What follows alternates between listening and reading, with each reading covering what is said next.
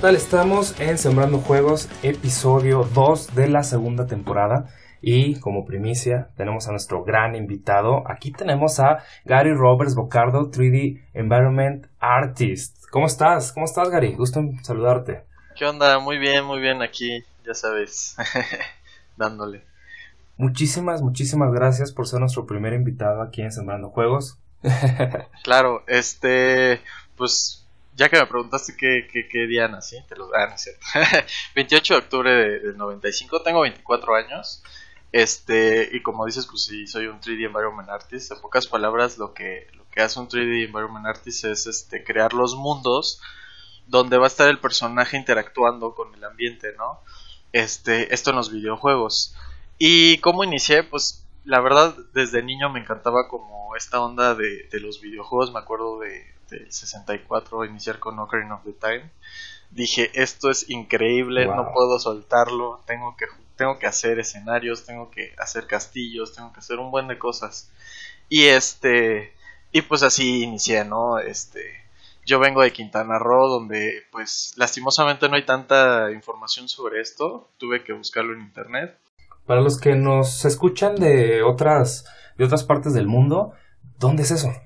Estás en México, pero ¿en qué parte de México es, es donde naciste? Ah, perdón, sí, sí, es el sur de México, de hecho, ahí donde está Cancún. Me imagino que muchos, muchas personas en extranjeros deben, deben saber dónde está Cancún. pero yo nací en la capital, porque piensan que Cancún es la capital, pero no. Ahora viene aquí la idea de que Chetumal es la capital. Yo nací ahí, este, pues historia, historia de amor, mis papás se conocieron, mi papá es piloto, este, llegó a, Chetumal, conoció a mi mamá, etc, etc. Y, y pues ahí estuve y, estudié la, primaria, este, la secundaria, la prepa y, pues siempre tuve esta motivación por estudiar algo de tecnología, ¿no? Siempre tuve como esta iniciativa de pues computadoras, este WoW, este League of Legends y etc, etc me encantaba. Entonces surgió la necesidad de irme a la Ciudad de México porque pues no había nada allá. Estudié en el Instituto de Animación y Arte Digital de que, está aquí en, la Ciudad de México después de, estudiar la prepa. Em, me, me, formaron como eh, generalista 3D y, y, pues ya como que agarré toda la onda, ¿no? Este, de, de qué era este, el arte 3D. O sea, te voy a ser sincero, nunca pensé ser artista 3D. Fue como algo muy, muy este, o sea, primero yo dije voy a ser ilustrador, ¿no? Y, y, y, ya, ¿no? Y luego, luego voy a ser director de cine, ¿no? Y así le iba cambiando, ¿no? Pero sabía que algo, algo artístico quería, ¿no? Y pues así me fui forjando, ¿no? Este, al final, en la último, el último semestre tuve la carrera de videojuegos y dije esto es lo mío, esto, esto, esto es, esto es lo mío, ¿no? Escenarios, esto es lo mío, ¿no? Y, y en pocas palabras dejé, dejé, la universidad y me puse a estudiar todos los días en ello. Y, y pues ahorita este, tengo mis tres años de experiencia. Este, trabajé en una empresa que se llamaba Marango haciendo realidad virtual.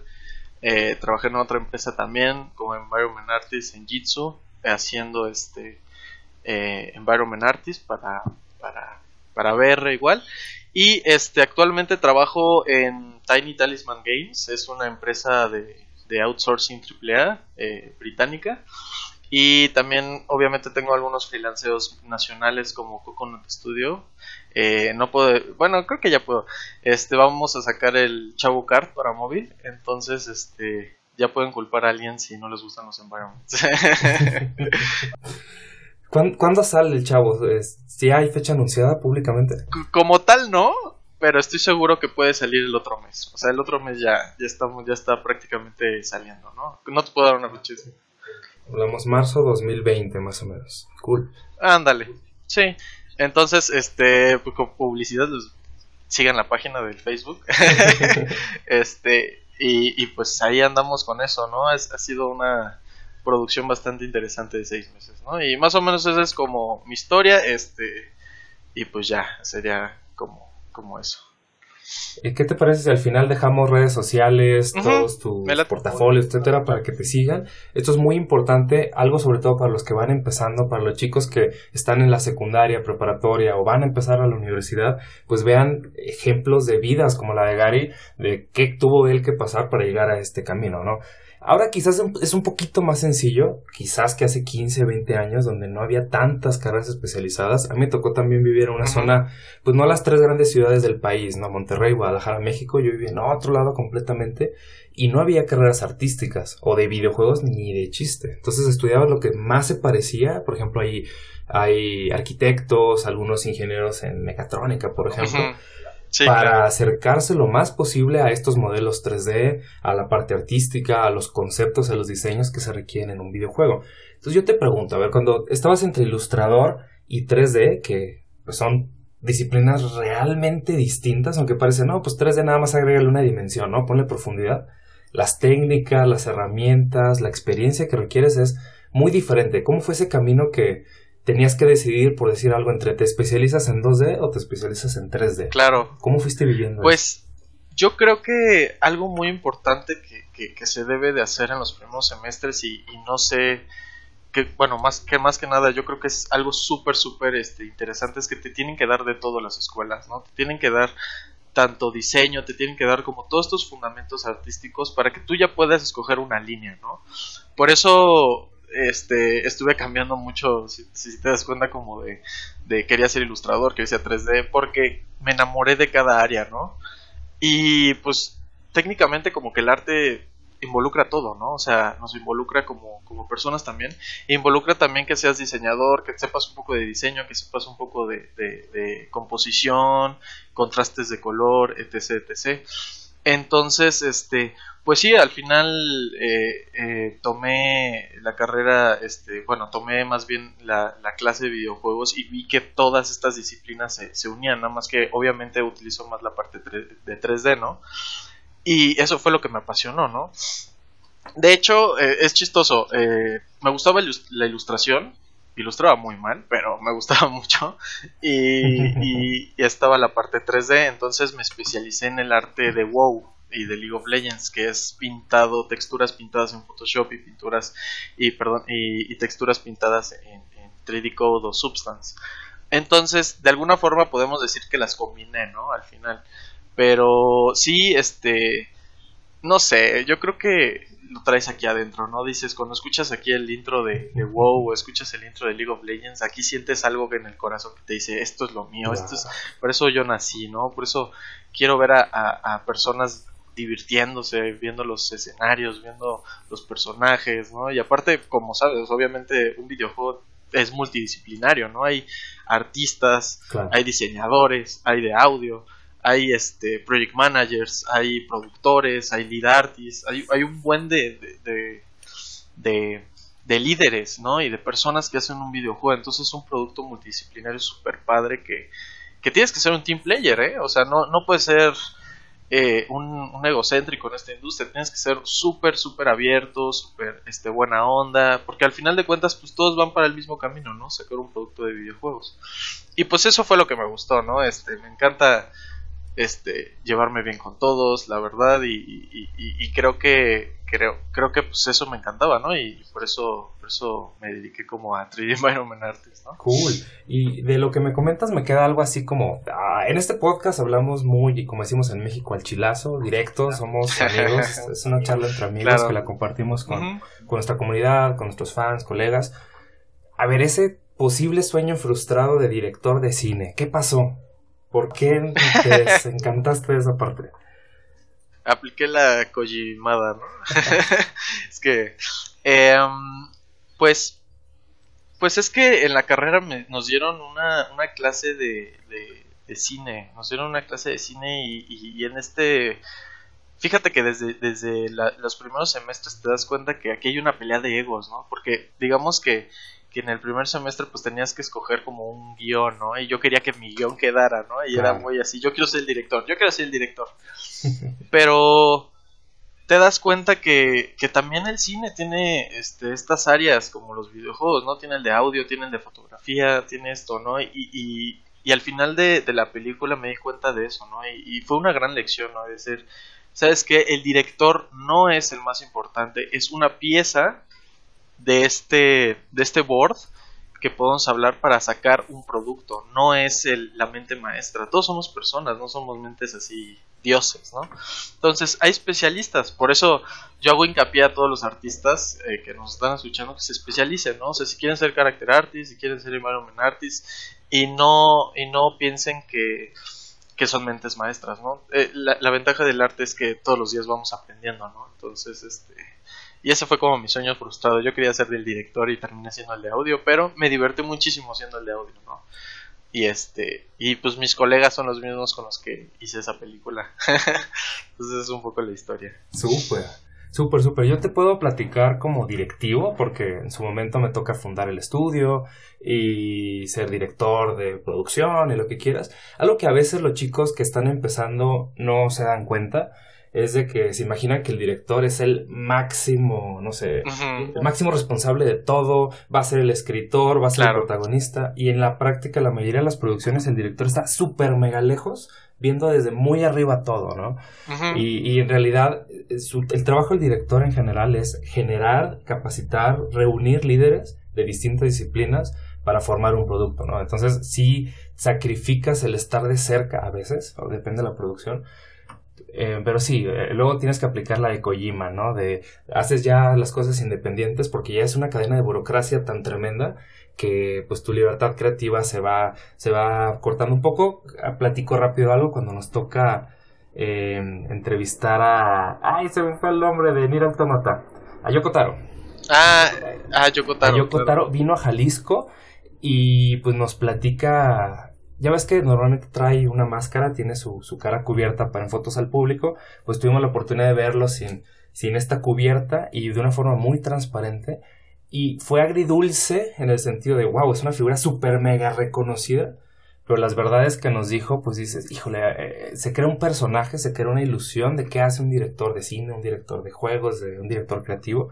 Ya cuando lo ves en la realidad, pues es un burócrata, ¿no? Que, que responde ante un consejo de una empresa japonesa muy, muy importante, ¿no? Entonces, digo, es solo un pequeño paréntesis. Evidentemente son posiciones muy, muy, muy, muy, muy importantes y muy trascendentes, porque se hacen esos héroes que, que nos inspiran, ¿no? Pero bueno, ese es, ese es el camino de, del director frustrado. Gary, que al rato en 10 años va a volver y va a crear su videojuego narrativo súper, súper intenso. Eh, esperemos eso, esperemos eso.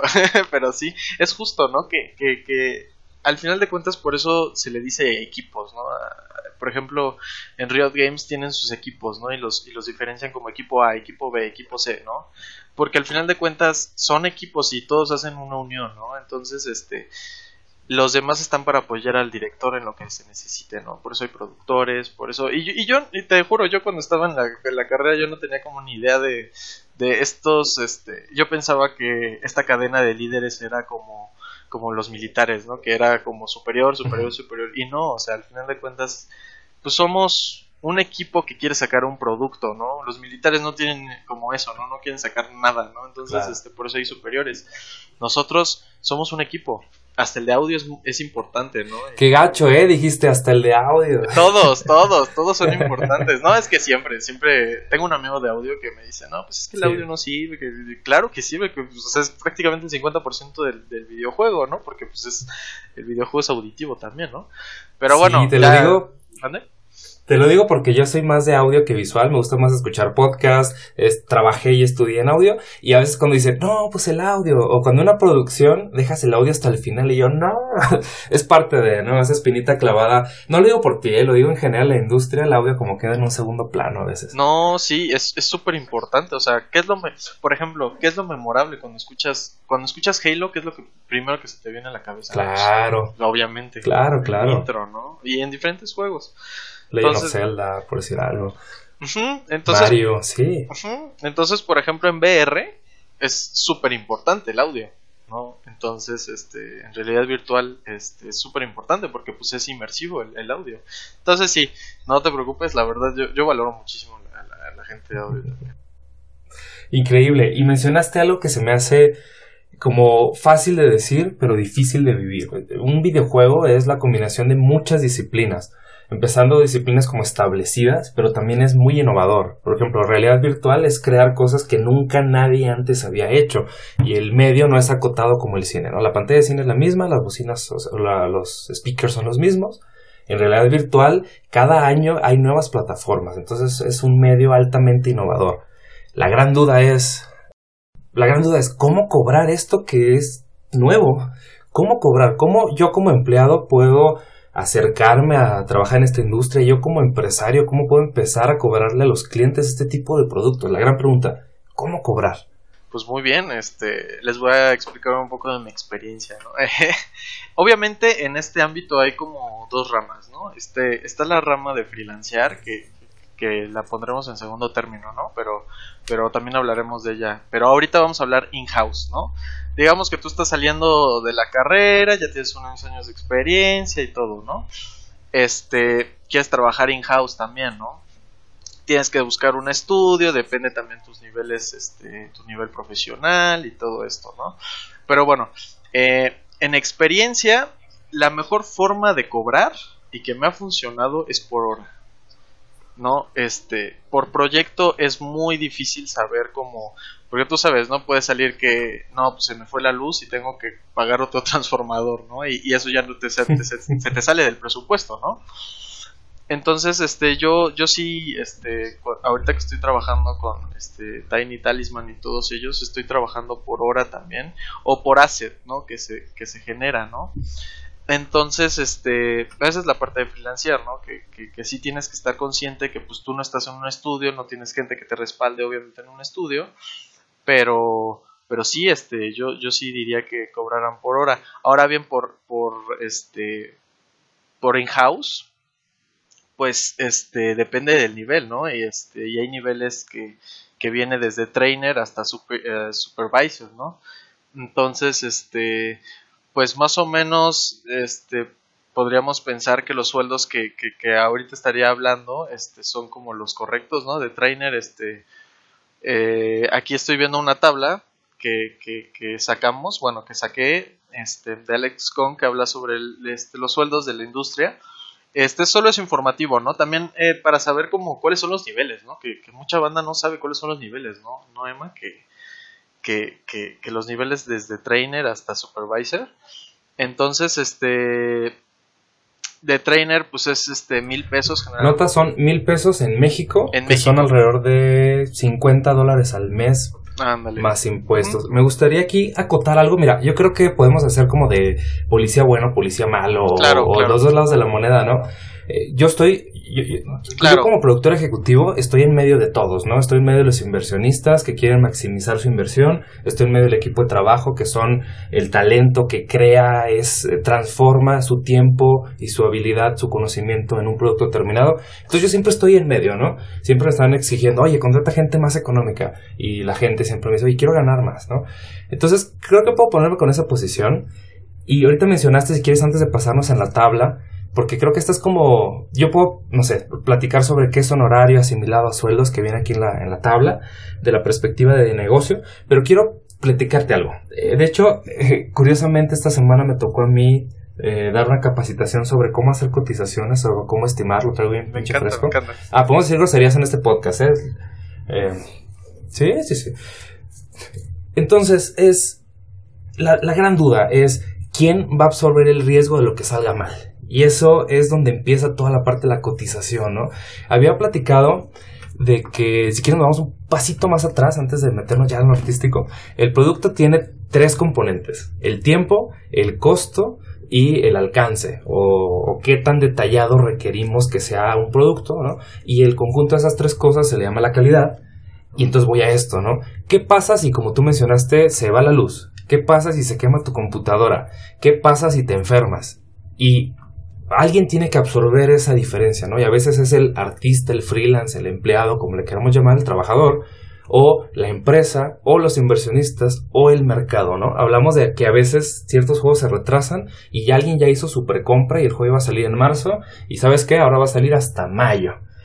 Ese riesgo, esa parte, ¿qué, no sé, ¿qué es lo más justo? ¿Quién tiene que cubrir con esos, con esos costos que no se esperaban al principio? pues este al final de cuentas pues nosotros ¿no? como freelancers entonces este yo por eso este y creo que no, no me dejarás mentir por eso se tiene que cobrar un extra no en siempre los excelente ¿no? porque pues sí o sea sí está bien ser un poco económico pero también tienes que correr con esto de los riesgos no también saber este cuánto cuánto te puedes, este, cuánto puedes cobrar realmente y cuáles son tus capacidades para cobrar y también un poco de extra, ¿no? Por justamente los riesgos, ¿no? Que, que, estás comentando, ¿no? Entonces, este, pues los riesgos los, los cubrimos nosotros, ¿no? O las empresas. alguien la tiene que cubrir. Mi recomendación primera es que ese riesgo cubierto de alguna forma quede por escrito porque a veces las empresas sí abusan un poquito de eso, abusamos, digamos, los productores ejecutivos, como de meterte el mayor riesgo posible por esa hambre de trabajo, ¿no? A veces. Pero me ha tocado el caso contrario, que algunos artistas dicen, no, yo quiero que me cubras todos los posibles riesgos y yo no quiero poner nada, ¿eh? O sea, me pagas, pase o no pase, me pagues aunque yo no entregue, me pagas aunque aunque yo no crezca, aunque no tenga la calidad, no tenga la velocidad, y creo que ese es el extremo contrario. En mi opinión, si bien la justicia es como un concepto un poco abstracto, entre más lo acuerdes, entre más experiencia tengas tú, más responsabilidad va a ser compartida entre el productor y entre, o sea, la, casa productora, el estudio, etcétera, y tú. Y me gustaría dejar otra idea, si quieres ya pasar, y antes de pasarnos a los números, de no sé si habías escuchado este meme o esta idea, ¿no? De vamos a ponernos de acuerdo todos los, los artistas, todos los programadores para que el tabulador, el sueldo del mercado sea mínimo esto, y salen sindicatos, salen ciertas ideas. Notas, yo no estoy en contra de, de nada de eso.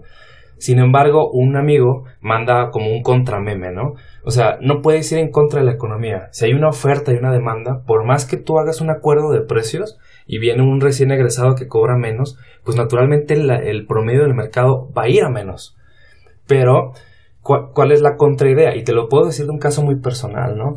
Em, si solamente hay tres personas en el mundo que saben hacer esta técnica de ilustración o de modelo que tú sabes, por poner un ejemplo, naturalmente tu valor va a crecer. Pero si tú dices, eh, llevo 10 horas trabajando con Photoshop, por ejemplo, y quiero ganar tanta cantidad, va a ser el mercado el que va a valorar el precio de esa actividad. Y va a depender de dónde vives, etcétera. Así que ahorita ya platicamos ya como los detalles, pero sí quiero dejar esa idea en, en la mesa, ¿no? No es... Dale, dale.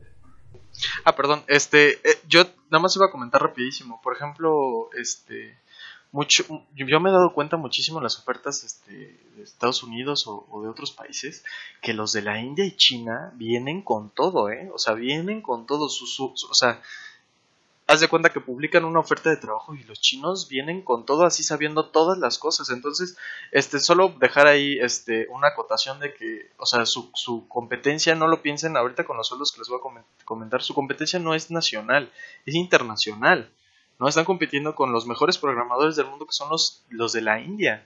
Están, están este, peleando contra modeladores chinos que son súper buenos y súper capaces. Entonces, este, solo dejarlo ahí, este, como acotación, porque sí es, este, también justo lo que, lo que comentas, ¿no? Al final de cuentas.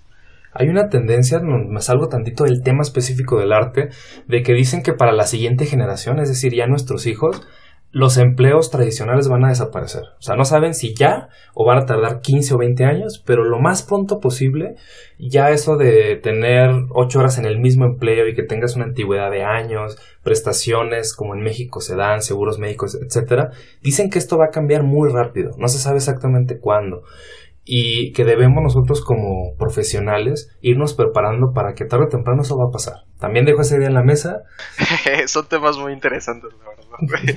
que sí, que sí se tendrían que estar comentando, pero, pero pues ya, ya veremos cuándo nos organizamos, ¿no? Porque sí son temas muy, muy interesantes. Perfecto, pues ¿cuánto cobrar? ¿Cuánto es lo justo que un artista debe recibir?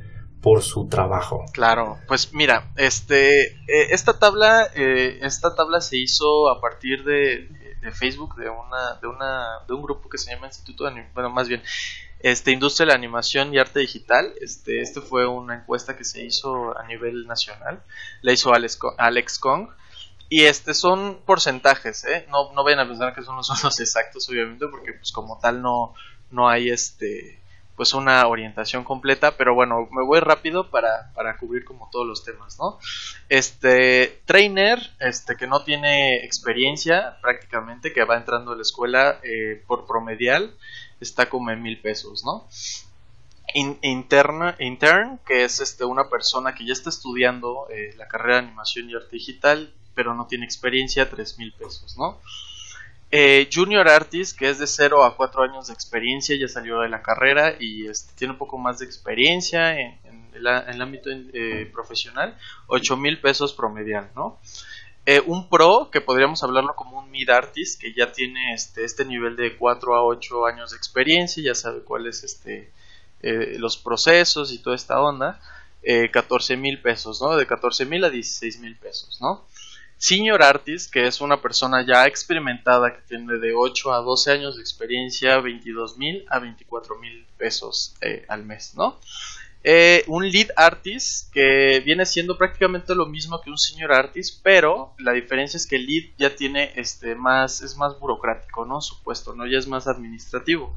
Este de 22 y, y también también es responsable de más personas. A lo mejor el senior si solo se encarga de su trabajo y el lead tiene que entrenar, capacitar, guiar al resto del equipo. Exactamente, y eso me recuerda mucho a, a, una persona, bueno, a los artistas de Blizzard que hablaban de que yo, o sea, ya no, yo no quiero ser lead artist porque nunca tocan el modelado, nunca tocan el 3D y pierden como la pasión de lo que estaban por eso de por qué entraron en la empresa, ¿no? Pero igual ese es un tema muy interesante que podemos tocar otro día, es la verdad está muy interesante.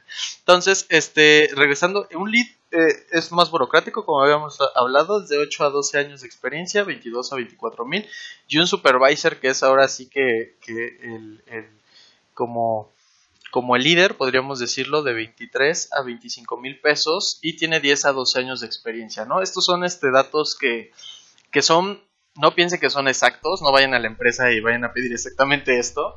Digo, esto solo es para darles una orientación más o menos de la industria este, mexicana, ¿no? Este, pero, obviamente que, que y aquí lo dejo este, como acotación, de que, pues, obviamente las personas que freelancean para el, el, extranjero, pues ganan, pueden ganar hasta el doble, ¿no? Porque obviamente la moneda, pues, ellos ganan en dólares o en libras, este, y etc., ¿no? Entonces, este, ¿cómo ves, cómo ves, Emma? sí, muy, muy importante aquí lo último que acabas de mencionar. Si tu mercado, e, es que todo es una cadena que está conectada y a veces yo platicando con artistas como que no quieren ver más allá, ¿no? Todo eso. Si tu mercado es mexicano y los mexicanos, el país, no compra animación mexicana, porque es una realidad en este momento, pues naturalmente lo que van a pagar los clientes, lo del público va a ser menos, lo que se le va a pagar al artista es menos, y no que valga menos el trabajo mexicano en dinero, sino que no tiene un público tan grande. Cuando te vas a mercados internacionales, no sé, una empresa china que están invirtiendo increíble, están adquiriendo estudios de todas partes del mundo, pues el valor de la misma actividad es distinto. No significa que este boceto, por decir algo, no valga 10 dólares. El hecho es que para un público internacional su valor percibido es muy, muy, muy distinto. Y algo que quería platicar contigo, para los que están fuera de, México, pues hablamos que un trainee, 50 dólares, un intern, 150, junior, 400 eh, dólares, pro, 700 dólares, y así hasta llegar alrededor de 1200 dólares más o menos, sin prestaciones. En México la prestación es seguro médico, fondos de ahorro, vacaciones, etcétera. Que también será un tema muy interesante hablar de las vacaciones, ¿no? La verdad que sí, la verdad que sí, porque pues como freelancer o bueno, prácticamente como freelancer tú te pagas este, propiamente tu seguro social, ¿no? Entonces, este, sí es un tema ahí bastante denso, ¿no? Pero sí, este, como comentas, ¿no? Y algo que a veces los, los artistas nos ven, o, no ven, o el empleado, por decirlo de alguna forma, es que el gobierno le cobra a las empresas alrededor de un 30-35% solo por tener un empleado. O sea, simplemente por tú tener un trabajador, el gobierno te pide que le pagues a él un 30%, obviamente para darle ciertos servicios, ¿no? Pero por eso muchas empresas, no es una justificación, muchas empresas quieren estar en esa informalidad para... Muchos dicen el pretexto, ¿no? Prefiero darte esos 35% a ti a dárselo al gobierno, ¿no? Y ya tú te encargas de, pues, de buscar tu seguro médico, de buscar ciertas condiciones. Y por eso aquí menciona la tabla honorarios o asimilado a sueldos, que es una forma que el gobierno permite para pagar ese tipo de freelance.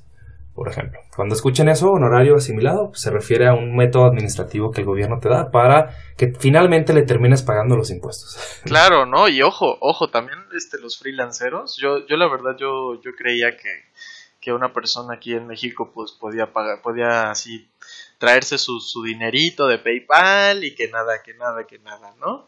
Pero realmente no, o sea, sí tienes que, si tienes que pagar tus impuestos al mes, ¿no? Si tienes que generar facturas este, mensualmente, ¿no? Entonces, este, justamente como las empresas, digamos que un freelancero es una persona que tiene una mini empresa en su casa. Entonces, este, pues sí, justamente como lo comentas, ¿no? O sea, al final de cuentas, pues, este, nosotros somos los que pagamos los impuestos, ¿no? Y, y, y pues el seguro social también nosotros lo pagamos, ¿no? De alguna forma. No, vamos al doctor Simi. pero este, pero pues sí, este es un tema bastante denso, ¿no? Este de, los sueldos y, y, creo que es algo que nunca se toca, ¿no? Al final de cuentas. Ahora la pregunta con picante. ¿Con 8 mil pesos al mes es suficiente para tener una vida cómoda, suficiente, que te permita crecer? ¿8 mil pesos en México es un buen sueldo? Jamás en la vida. Jamás en la vida realmente. Entonces, este, podríamos hablar de que también el problema mucho, bueno, el, el, problema que estamos viendo ahorita es que los mexicanos nos quedamos mucho en la industria mexicana. O sea, eh, me voy a explicar. Por ejemplo, tengo un amigo que me dice, oye, pues es que, ¿cómo le hago? Aquí la, la industria, no hay industria, que no sé qué, lo que tú quieras, ¿no? Digo, no encuentro chamba, que no sé qué, pero yo le digo, ¿por qué piensas nacional? Piensa internacional, tu carrera es internacional. Estás, estás batallando contra chinos, argentinos, eh, brasileños. ¿Por qué, no, ¿Por qué no buscas este, en internet? ¿Por qué no trabajas desde tu casa? Y ya como que le abrió el panorama, ¿no? Si eh, lo que tenemos nosotros los mexicanos es que somos bien chambeadores, ¿quién que no? La verdad. Entonces, este, eh, buscamos cómo hacerle, sacamos para, para, las tortas del otro mes. Entonces, entonces este, somos bien chambeadores. Entonces yo le decía, pues busca internacional. hay páginas como Upwork, freelancers, este, y hay muchas páginas de, de, freelanceros que podemos utilizar, ¿no? Entonces, este, pues sí, o sea, si estamos hablando de 8 mil pesos como mexicano aquí en México, no te alcanza, obviamente, ¿no? Y más en la ciudad, ¿no? Si quieres podemos hablar del freelance en un episodio completo. Em, te platico un paréntesis. Tengo un laboratorio de juegos que se llama Gemugami, en el cual queremos experimentar.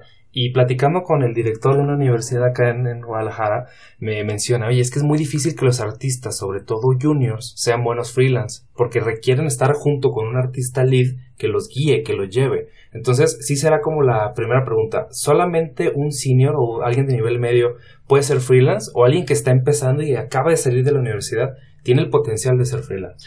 Este, no, realmente para ser freelance necesitas este, una experiencia, ¿no? Justamente, este, estaba hablando con una persona, ahorita te digo el nombre, estaba hablando con un artista, este, que se llama Anselmo Toledo, que hablaba de, en su podcast también tiene un video ahí con una persona que hablaba de que para ser freelancer necesitas haber estado en un estudio, porque si no estás en un estudio no sabes cuáles son los procesos que se necesita para ser un freelancer, ¿no? Entonces, eh, en pocas palabras, ¿no? Si yo estoy haciendo un modelado 3D, ¿no? Y, yo nunca he estado en un, en un, estudio y no sé cuáles son las, los parámetros de, de, tener un modelado, ¿no? Este, lo voy a mandar con muchos polígonos, no va a funcionar para el rig, etc, etc, ¿no? Resumido, en pocas palabras, sí necesitas estar en un ambiente in-house, en un estudio, para poder ser freelancer. No puedes ser un freelancer saliendo de la escuela. No sé si me explico. ¿No? Sí, sí, concuerdo. Y, y también para otras disciplinas, por ejemplo, igual programación, eh, definitivamente. Y yo lo que he encontrado es que los producers, he intentado tener eh, productores en Argentina, en Uruguay, en México, Ciudad de México, etcétera, y es muy difícil la posición del productor si no está junto contigo, empatizando con las distintas áreas. Entonces creo que sí hay algunas disciplinas que es muy complicado freelancearlas Eventualmente, quizás nuestro esquema mental va a ir evolucionando para allá. Probablemente cuando las universidades ya no sean tan presenciales y sean más remotas, el, alumno desde que sale al mundo profesional recién egresado ya va a tener un poco más esa mentalidad. Pero sí tengo que acotar aquí contigo de que a enseñarle a la gente a trabajar de forma remota nos toma por lo menos un año. porque lleva 25 años de educación presencial y de pronto hay que darle ese giro para que cambie sus modelos de trabajo. Sí, sí es cierto. Es, es, ahorita que, que, lo dices es completamente cierto porque porque pues vivimos más que nada como en esta onda de que vamos a la, a la escuela presencial, vamos a muchas clases presenciales, etc, etc. Y sí dar el giro es este es interesante, ¿no? Y, sí tienes que tener un poco de, disciplina, ¿no? Más bien no un poco, un chorro de disciplina, ¿no? Para pararte y decir, ya son las 10, tengo que ponerme a trabajar. Aunque tenga mi switch ahí en, la, tela, en la tele, tengo que ponerme a trabajar, ¿no? Y, es como si estuvieras en una oficina, nada más que es tu casa, ¿no? Entonces sí, eso es, es bastante interesante lo que comentas, ¿no? en ese sentido también. Súper. Hay una cosa que me gusta muchísimo, lo, como empresario lo tengo que vivir, que es la libertad, ¿no? Y la libertad, en mi opinión, va unida a la responsabilidad, si no es libertinaje, otra cosa. Tú eres libre de trabajar mucho y dices, pues no hace sentido, ¿no? Si tengo la libertad de no hacer nada, ¿por qué voy a trabajar súper profesionalmente? Pero creo que es esa parte del freelance, el free, que tienes que ser responsable más que en un trabajo in-house, que alguien no te está picando las costillas para que trabajes, o no tienes cerca al jefe y como te está viendo, tienes que trabajar. Creo que, en mi opinión, el freelance es un siguiente nivel de trascendencia que platicamos que incluso te pueden pagar en dólares. Te va a ir el doble de bien que en México. En tu experiencia, ¿cómo ha sido eso? ¿Cómo ha sido trabajar para el extranjero? Pues, este, voy a ser completamente sincero en este tema, súper, súper, súper, súper bien. La verdad, este, los clientes este, en el extranjero son súper, este, súper serios.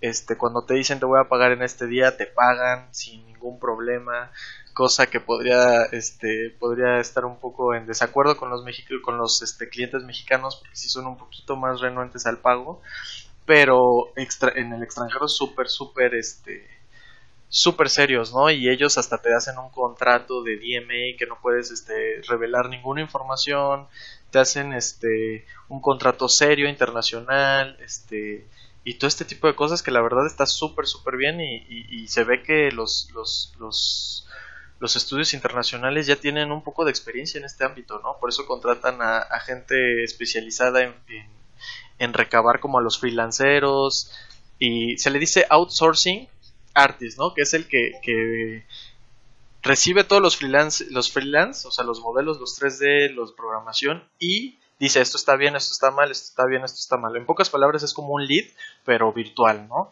Entonces, este, pues sí, o sea, mi experiencia ha sido muy positiva con, extranjero y, y vuelvo a repetir, piensen internacional, no piensen nacional. O sea, sí está bien nacional, pero también piensen, este, internacional porque al final nuestra carrera es, este, es global, ¿no?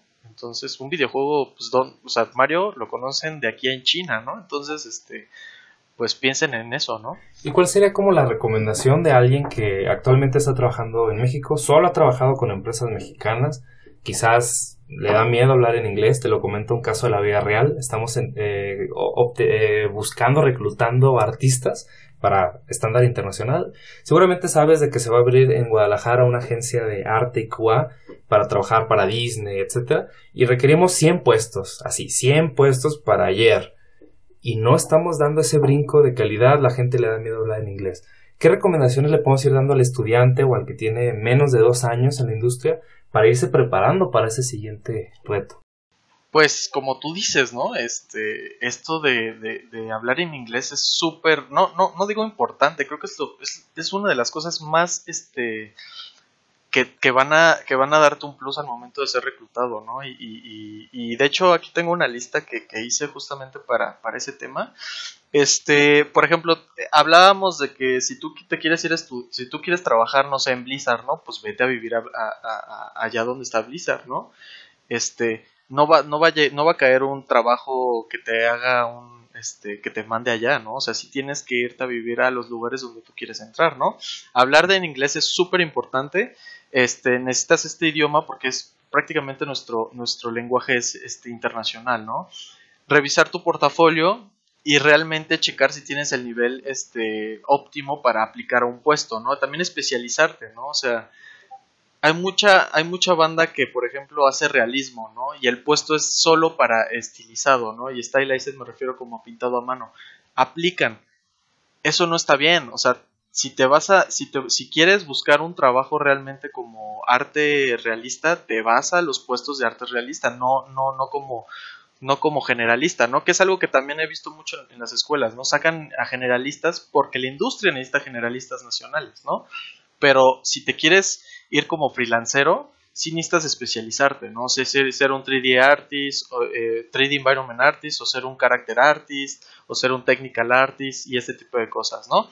Eh, algo, algo que mucha banda no sabe y es muy chido es contratar un mentor.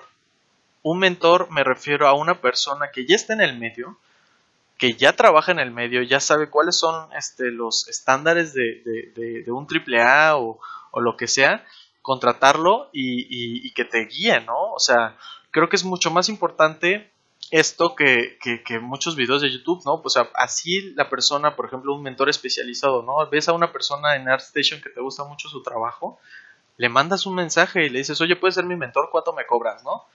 y vas haciendo parte de una relación. Perdón, perdón. No, no, no, increíble tip, ¿eh? De hecho, yo lo había escuchado como como, como se hacía, no sé, con Miguel Ángel, por ejemplo, los artistas hace muchísimos años, pero cobrarle, digo, que te cobre un mentor, no lo había escuchado, ¿eh? ¿Cuánto cuesta un mentor? Así en un rango, más o menos. ¿Son miles de dólares? ¿Son cientos de dólares? Pues depende mucho, ¿no? O sea, depende mucho, este, depende mucho, por ejemplo, a, a, dónde te estés como yendo, ¿no? O sea, es muy diferente un technical artist a un environment artist, ¿no? Solo puedo hablar de mi experiencia, pero este, eh, por los rangos que yo he visto ahorita de mentoría, podríamos hablar de 30, 40 dólares la hora, pero estás hablando con una persona que ya está en el medio trabajando en Blizzard o está trabajando en League of Legends y ellos te pueden dar una dirección, ¿no? Este, y bueno, no sé cuánto sea la conversión, han de ser como 600, 700 pesos, yo creo, no sé. Pero es o sea, ellos te van a dar una dirección real, ¿no? O sea, no lo vas a estar viendo en, videos de YouTube, que a lo mejor sí tiene como la intención de enseñarte, pero no están dentro de la empresa, ¿no? entonces, un mentor yo creo que es una inversión bastante importante, ¿no? Y, y, y más que nada encontrar cursos también que he visto en sí CMJ, C, ¿cómo? CGMA, que es una escuela internacional donde aparte de tener estas clases uno a uno, te van enseñando concursos reales, ¿no? Obviamente son caros y yo, yo sí les diría que ahorren, pero creo que es una inversión bastante este, interesante. Les voy a contar una experiencia. Yo conozco a un amigo, súper amigo, que es este colombiano que se metió este curso.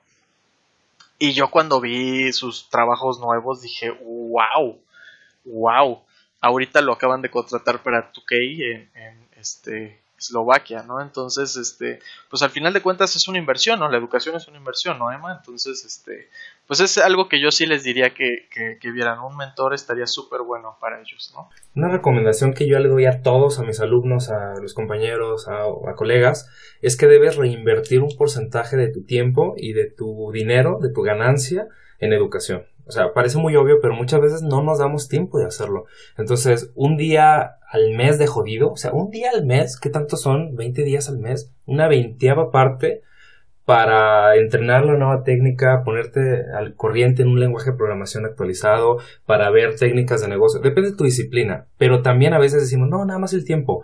Güey, acabas de decir algo muy importante vas a pagar a un mentor que va a asimilar todo ese conocimiento que en un video de YouTube no te lo puede dar y va a ser una décima parte de tu sueldo, una veintava, la que sea.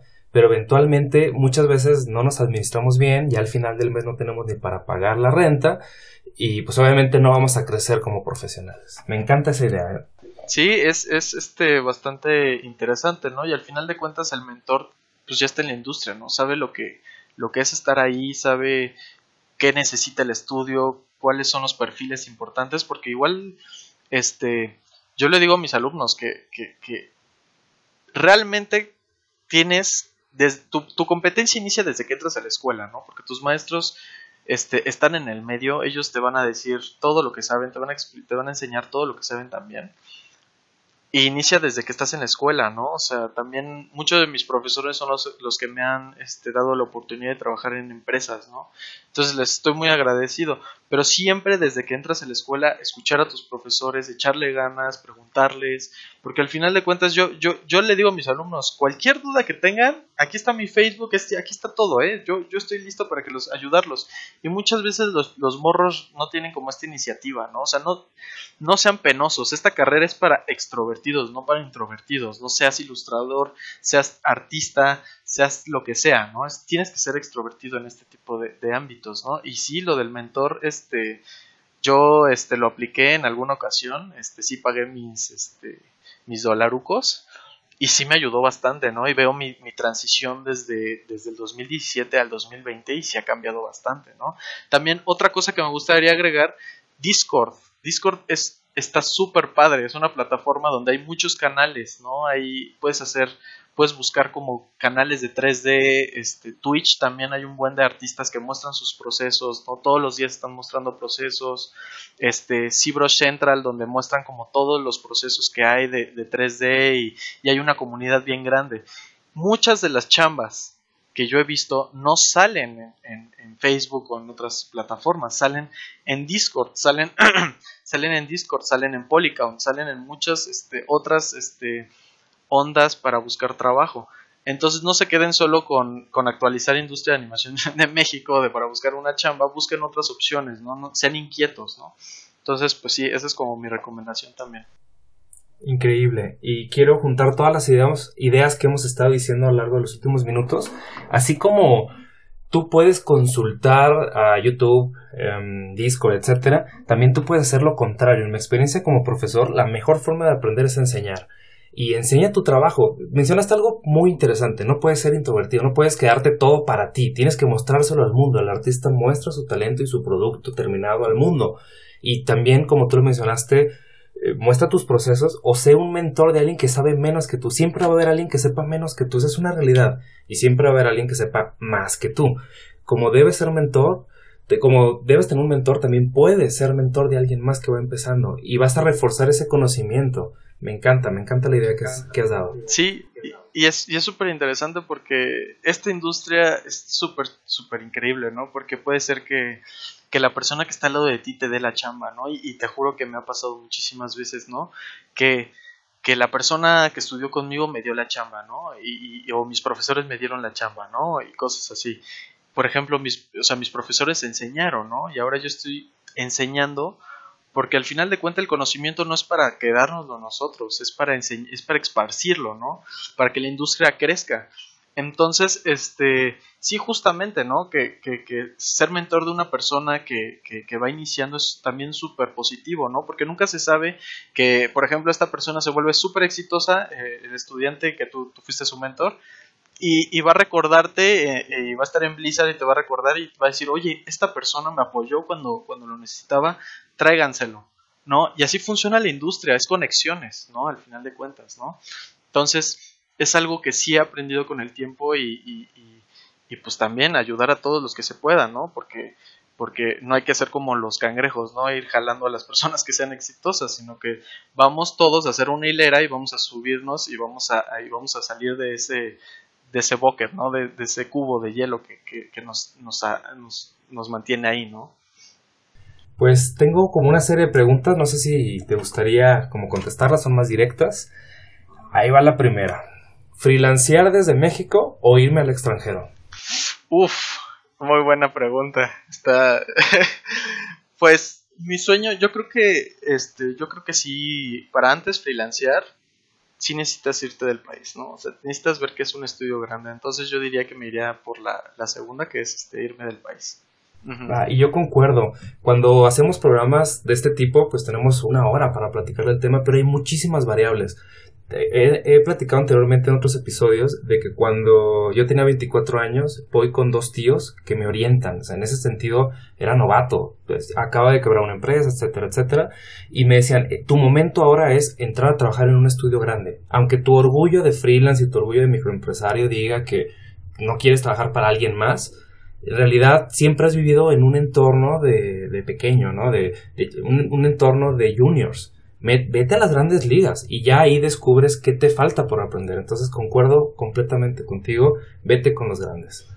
Sí, por eso hay una fuga de talento, ¿no? Al final de cuentas, muchos mexicanos que se van a, y ahorita lo estoy viendo en los grupos que se van a Canadá, ya no regresan, ya se quedan allí en Canadá porque les gusta más estar en Canadá. Qué mejor que, que te vayas a Canadá, veas que es un, un estudio grande con, no sé, Game Loft, EA, etc, etc, y regreses y hagas una empresa, porque ya sabes lo que son los, este, cuáles son los procesos. Ellos seguramente tienen unos procesos increíbles de administración, de artistas, de leads, y, pues, está súper interesante, ¿no? Entonces sí, irte al extranjero. Perfectísimo.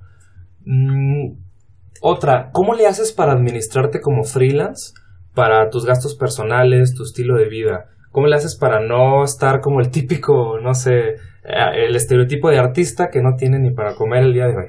Fue muy buena pregunta.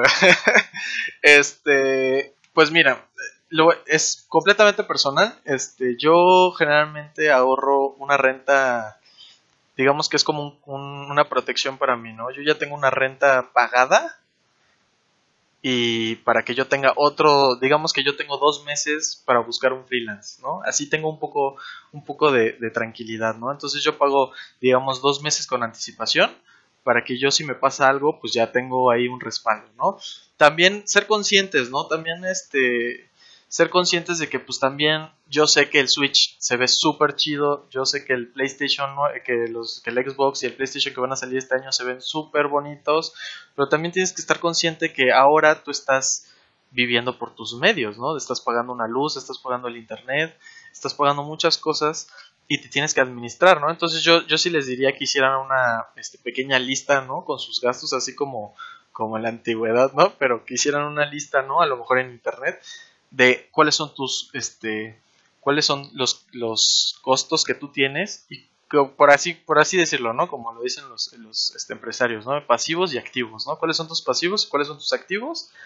Y de ahí ir capoteando, ¿no? Ver, ok, no me voy a comprar el Switch, lo voy a invertir en, la, en, la, en el Internet, en la luz, y, y, así yendo este, poco a poco, ¿no? Este, administrándote, ¿no? Y, y, ya, ¿no? Porque pues eres un freelancero, te puede pasar que un mes estés lleno de chamba y el otro mes no tengas nada. Entonces, este, qué mejor tener un colchón, ¿no? Entonces, ese sí sería como mi recomendación, ser muy, este, ser muy conscientes de lo que están viviendo, no están en una empresa, no están recibiendo un sueldo mensual.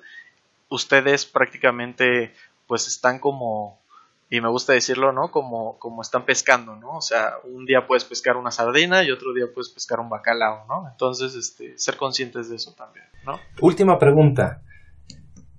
¿Qué ha sido el momento más retador que, no sé, te pusieron a hacer algún trabajo que no pudiste hacer o que, o sea, no el tradicional de que se me juntó la chamba, sino algo que realmente tuviste que transformarte interiormente para poder cumplir con ese desafío? Mausers. Yo podría decir que, que aprender de otras áreas, ¿no? O sea, yo antes estaba, yo estaba en la idea de que solo tienes que aprender 3D, ¿no? Que solo eres 3D. Environment Artist tienes que hacer pastos, tienes que hacer árboles, solo eso. Realmente no. Tienes que aprender este, muchas otras disciplinas. Por ejemplo, yo, solo, yo no solo modelo, yo también sé meter assets dentro de un engine, ¿no? Y fue algo que me pasó que, que estábamos en una producción grande de videojuegos y yo no sabía meter nada a un engine, ¿no? Y, los demás me decían, pues tienes que aprender, ¿no? Porque si no nos vas a parar el, el, el proyecto, ¿no? Entonces, yo creo que eh, aprender, ¿no? Aprender a, a, meter cosas en un engine, aprender cosas nuevas dentro del, proceso, ¿no? Eso fue uno de los momentos más retadores, aprender a, usar Unity, aprender a usar Unreal, este, para, para poder, este, ayudar al programador, ¿no? Yo siempre lo he dicho, el, programador es tu amigo. Entonces, este, pivotes centrados, todo en cero, modelo eh, en medio, todo muy bien, ¿no? Entonces, este, pues sí hay que, hay que hay que aprender eso, ¿no? Y solo en la producción lo, entiendes, ¿no? Tener que aprender como cosas nuevas. Ha sido lo más retador que he tenido que aprender. Pues un enorme gusto haberte tenido en este episodio. Me encantaría invitarte a uno siguiente. queda en el aire el tema del crunch, más todo lo que fuimos platicando aquí. E igual, si el público nos comparte alguna pregunta, sería increíble tenerte. Em, Gary, artista de ambientes 3D. Igual, si alguien requiere un mentor, yo creo que sería ideal que se contacten con él. ¿Cómo te encuentran? ¿Cómo es tu portafolio, tu trabajo? ¿Cómo te ven en redes sociales? ¿Cómo te encuentran en internet? Ok, pues este en Facebook, pues Gary Roberts Bocardo, este, ese es mi nombre, ahí me pueden encontrar en Facebook, igual este, estoy en los grupos ahí molestando a todos, es broma. Este, y también en ArtStation, estoy en ArtStation como Gary Roberts igual. Este, ahí me pueden dar este un follow y yo les regreso el follow y ahí podemos este echar el chal si gustan.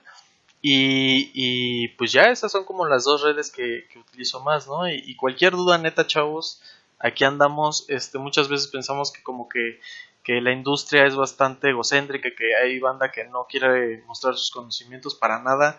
Todos somos una comunidad.